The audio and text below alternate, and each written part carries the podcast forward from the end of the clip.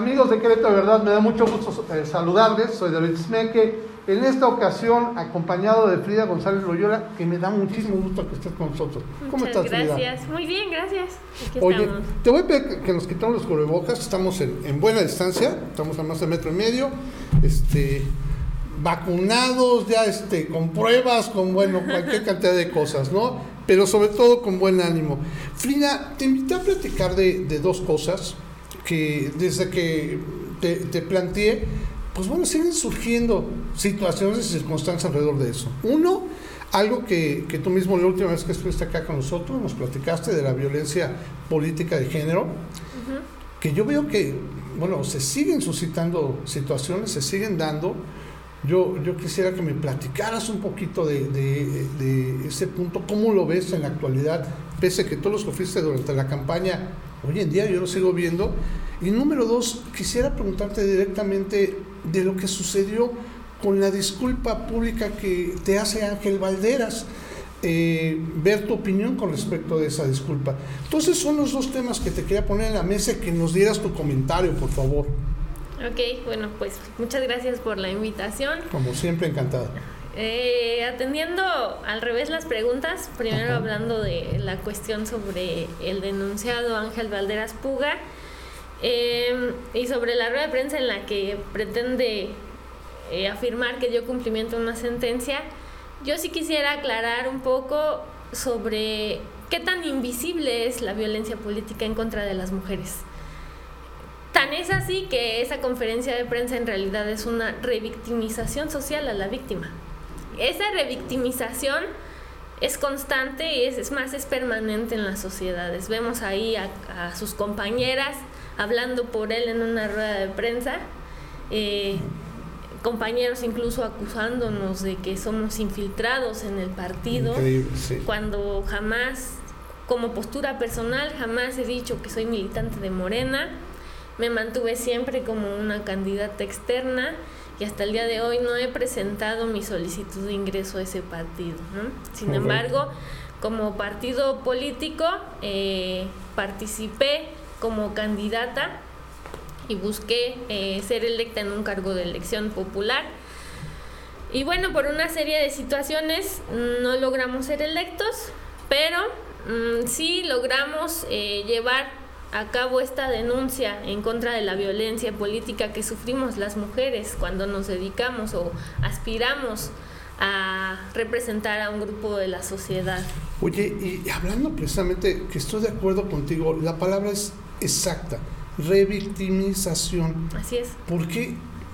Bueno, te lo voy a decir con mis ojos de ciudadano, como siempre lo digo, yo vi que minorizó, a final de cuentas, la, la disculpa. O sea, la disculpa pareciera que quiso hacer una línea de, del guion del protocolo y fue lo menos, y la conferencia de prensa fue otro. O sea, dándole la menos importancia a lo que era lo más importante. Dime, ¿es eso lo que al menos yo como ciudadano capté? ¿Es correcto? Eh, bueno, vamos a irnos a la sentencia para no hacer interpretaciones personales. ¿no? La sentencia tiene dos sentidos muy claros. La primera era que él tenía que hacer una rueda de prensa para este tema único y exclusivo. Es decir, cosa que no se dio, ¿eh? Ajá. Y además lo iba a difundir en sus redes sociales. Ah, ok. ¿Y no está en sus redes? No, así es. Entonces, desde ahí existe un incumplimiento de sentencia. ¿Se puede solicitar nuevamente o se puede solicitar una queja? Así es. Sí, hay, ah, después de que él informa que ya cumplió con la sentencia, hay, hay un procedimiento especial que la ley contempla para que se verifique y posterior a ese nosotros podemos manifestar si damos por cumplida o no cumplida la sentencia.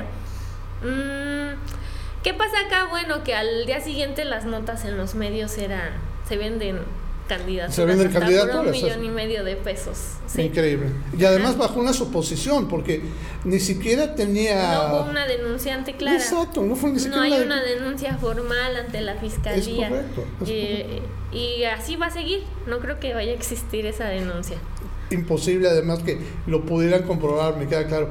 Pero volvemos al tema. Ahí hubo una revictimización, estoy de acuerdo contigo. Volvieron a ser menos lo que era lo más importante. Y además no se tenía por qué justificar él de por qué había cometido los actos. Es decir, una disculpa pública es, eh, me disculpo, por las opiniones que vertí, que ofendieron a una persona, lo hago públicamente, se acabó. Y asumir la responsabilidad. Así es. Como tal, ¿no? Él, creo que dio una lista de excusas, ¿no? Porque decía que fue un error de semántica. si no me equivoco, yo me quedé, caray, errores de semántica. Incluso hasta hay comentarios que eres grande, eres muy noble, eso te hace más. Bueno, no creo. No, Sinceramente, no creo que eso haga más grande una persona. El no tener la capacidad para reconocer un error y asumirlo a veces se llama autocrítico, ser autocrítico con uno mismo y pues creo que no existe en esta persona. Que aquí, y por eso es la razón de, la invitación, creo que este simple hecho levanta más la bandera amarilla de tener cuidado con precisamente esto, eh, el hecho de ser violentos con el género en la situación política. Si nosotros dejamos pasar esta situación que se dio aquí, pues obviamente se va a seguir minimizando tanto la sentencia como el acto mismo, ¿no crees? Así es. Eh, bueno, pues así está la situación. ¿Qué es lo que tenemos que seguir haciendo? Lo que nos corresponde a las mujeres es seguir visibilizando esta violencia porque es invisible, es muy poco probable de poderla comprobar. Es decir, no la nota ni siquiera el juzgador. A ese nivel está de invisibilizada la violencia política contra las mujeres. Y todo tipo de violencia contra las mujeres. Ahora, ya estamos avanzando hacia el mes en el que las mujeres estamos de moda, el mes de la mujer. Y es una moda para las autoridades y para todo el mundo. sacarse la foto, ¿no? El, 8 de marzo. El 8 de marzo, el Día de las Mujeres. Eh, ahora sí vamos a ver una serie de foros donde convocan a las mujeres para que sean reconocidas por, un, por la sociedad, por su gran labor, por su gran compromiso, por ser las que sostienen la estructura. pero igual que, que, como el Día del, de, del Amor y la Amistad es el día y al otro día ya se acabó. se acabó y a volver a ser violentos este contra el género y además, como dices, ¿no? Sin que haya una crítica este, del juzgador, eso me, preocupa, ¿no? Que hasta el juzgador le sea invisible y sin que haya una crítica también de parte de nosotros como sociedad, como ciudadanos. Así es. Que no, no seamos capaces de decir, este, oye, bueno, eso fue violencia, ¿no? Perdón que insista con el caso de, de, del señor Ángel Valderas, pero bueno, yo fui el primero, bueno, de los primeros que dije, eso no fue una disculpa y eso vuelve a violentar la situación. Pero no se vio en los medios y eso es lo que también me preocupa que como ni como medios de comunicación ni como ciudadanos estamos dándole la importancia a esta violencia de género contra la mujer en este caso. Así es. Pues mm, nuestro trabajo ahora como sector social, como nuestra posición desde el movimiento social, Ahora invitamos a las mujeres a que este 8 de marzo salgamos a las calles y nos manifestemos en contra de estas violencias que limitan nuestra actividad en la sociedad. Eh, la violencia política pues es una cosa, pero las mujeres sufrimos eh, violencia en cada parte de la estructura social es decir, violencia doméstica, violencia familiar, laboral, em, violencia institucional, cuando llegas a una fiscalía y denuncias y la revictimización se hace ahí porque, bueno, Querétaro y México ya tienen muchas y novedosas leyes en materia de los derechos de la mujer, ¿no? están diferentes leyes y hasta incluso en esta legislatura se está trabajando la progresividad de las leyes que... Eh, protegen a las mujeres, ¿no? Mm, que más allá de protegerlas, creo que estamos avanzando hacia una igualitariedad, es decir, buscamos el igualitarismo entre hombres y mujeres, que eso nuevamente nos va a poner en una desventaja a las mujeres. y que creo que nadie se está ocupando de, de, hacer eso público. Entonces, ¿de qué sirve que existan tantas leyes eh, si al final de cuentas las fiscalías no las aplican, los jueces no las aplican, hay inobservación de estas leyes eh, desde eh, la judicialización de las cosas. Entonces, bueno, ¿cuál es la forma de hacer notar que las mujeres no estamos siendo respetadas a pesar de que existen tales, tales leyes, tales reglamentos, tales protocolos? Pues es esa de salir a las calles y manifestarnos y decir que no estamos siendo respetadas y se nos están vulnerando nuestros derechos. Totalmente de acuerdo y como dices, en varios ámbitos. Yo ahorita lo estaba hablando efectivamente del tipo político, pero creo que desde el hogar hasta lo laboral, hasta en las calles, este, eh, eh, digo, simplemente podemos ver desde cómo suben al camión y que son muchas de ellas agredidas, de su vestimenta, de su forma de caminar, de varias cosas. Creo que no, no, no estamos en una, una sociedad justa y consciente de lo que es la violencia de género. Y pues a mí me encanta que tú estés invitando a la sociedad y a todos nuestros seguidores de Querétaro de verdad, no solamente a las mujeres, porque esto, yo siempre he dicho, esto no es una lucha solo de las mujeres, o sea, ¿por qué?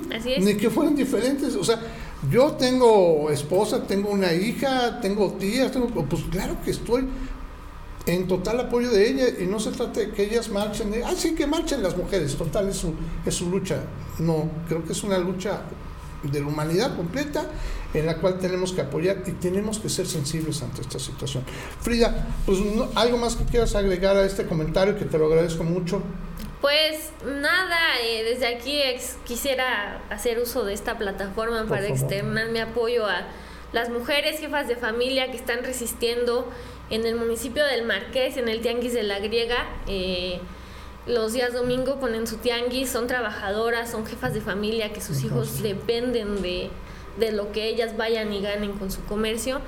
Y bueno, desde hace meses, desde el año pasado, el presidente Enrique Vega Carriles les, les está bloqueando el eh, poder ejercer su oficio. Es decir, eh, no los han desalojado, pero no les reconoce su derecho a trabajar. Tienen más de 20 años trabajando en este tianguis. Desde aquí externamos nuestro apoyo y solicitamos al presidente Enrique Vega Carriles que eh, ponga atención a este asunto y deje ya trabajar a los comerciantes y comerciantes de la griega Querétaro. ¿Qué cosa? O sea, les está bloqueando, eh, o bueno, me imagino que les ha de ser complicado, les complica el hecho de poderse. Hubo ahí como un problema que se justificaba con el ejido pero ya hay un convenio entre los comerciantes y el ejido que el municipio ya está desconociendo. Ah. Es decir, el problema no es con el ejido, sino que es, el municipio, es el gobierno municipal quien está eh, queriendo quitar aquí a un sector de comerciantes. No es la totalidad de nuestra membresía como comerciantes, pero sí es eh, una tercera parte, a, eh, que son más de 60 familias. Son muchísimas personas. y en un año de tanta eh, de la pandemia, que la crisis económica ya creció, que la inflación está por los cielos, que ya no nos alcanza para nada con 100 pesitos en la tienda. No, no, bueno, y que además el tianguis de la griega, digo, yo tengo el gustazo de conocerlo, y además de ir, si no les digo que seguido voy porque sé que voy a encontrar cosas a muy buenos precios, muchas cosas, hay muy buenos productos, bueno, como ciudadano ya lo ves como, como un lugar que sabes que está ahí. Me, me impresiona que me comentes eso. Sí. Que de alguna forma los autores que al rato van a buscar que ya no se pongan ahí o qué pretenderán. Y pareciera que desde el interior del municipio, yo no me atrevo a decir que es el presidente municipal, pero sí uno de sus operadores, pues hay un revanchismo político, es decir, ah, están enojados porque ahí participó la magistrada Celia Maya, están enojados porque ahí se reciben se reciben otras voces, disidencias. Claro, claro, pero que a final de cuentas son ciudadanos es gente que, pues un gobernante, en este caso un presidente municipal, pues tiene que gobernar para todos, no, no puede tener una mentalidad de revanchismo, ¿no? Oye, pues te agradezco mucho que nos des esa información, te prometo que voy a ir a la grega yo a, tomar, a levantar un reportaje. Claro que sí, con las mujeres. Sí, me encantará, me encantará, e incluso si puedo hacerlo para, para presentarlo el 8 de marzo, me encantará para tomar en cuenta qué está sucediendo y por qué se está dando y me acercaré también al, al municipio para que nos diga, bueno, ¿Qué está, pasando? ¿qué está pasando? Así es, incluso al Estado hacemos el llamado al gobernador Mauricio Curi que no haya represión en este estado, que no se reprima a estos comerciantes y que se les deje trabajar. Efectivamente, y más aún ahorita, en estos momentos. Frida, te agradezco muchísimo que hayas estado con nosotros, ya sabes que son tus micrófonos, es tu espacio, me encanta que vengas a visitarnos y gracias por tus comentarios. Muchas gracias por la invitación y aquí estamos, como siempre. Gracias, Mir. Y ustedes, amigos de Querétaro de Verdad, los invito a que dejen sus comentarios, a que le comenten a Frida directamente si le quieren escribir algo, comentarle o acercarse a ella. Ella siempre está dispuesta y con todo gusto le responderá a través de nuestras redes sociales en Querétaro de Verdad o en nuestro sitio web querétarodeverdad.mx. Que tengamos muy bonito día. Hasta pronto.